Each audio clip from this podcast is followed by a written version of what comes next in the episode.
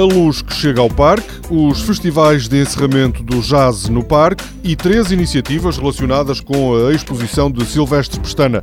São temas do Magazine Serralves desta semana.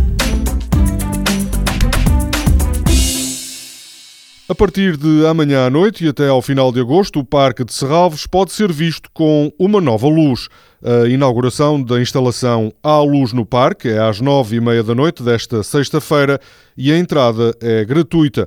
A decoração de luz vai estar visível em vários percursos do parque e Serralves promete que o ambiente noturno vai transformar-se numa experiência única. Para além da luz, estão programadas várias visitas guiadas e momentos musicais.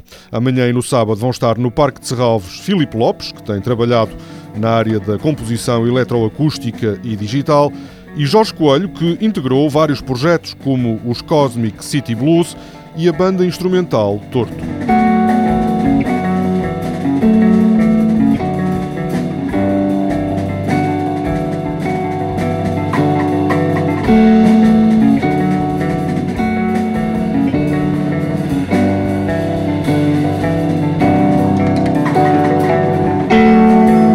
Jazz no Parque termina no domingo, com dois concertos. Às seis da tarde sobem ao palco os portugueses Slow is Possible. O septeto, formado por jovens músicos da Beira Interior, vai apresentar um projeto inspirado num poema de Charles Bukowski.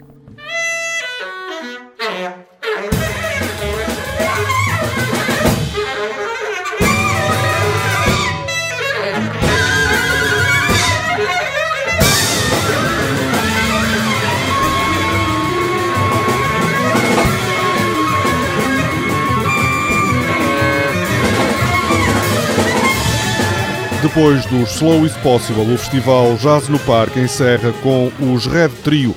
Os portugueses vão apresentar-se em Serralves numa versão elétrica, mais próxima do rock. O convidado dos Red Trio neste concerto será o guitarrista finlandês Raul Bjorkanen.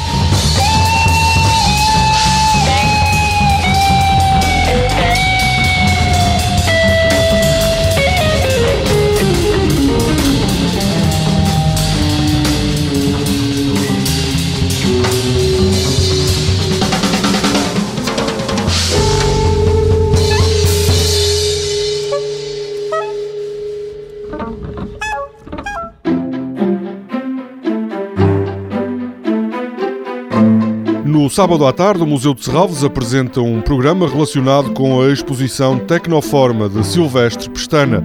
Às três e meia há uma visita destinada à comunidade surda em língua gestual portuguesa.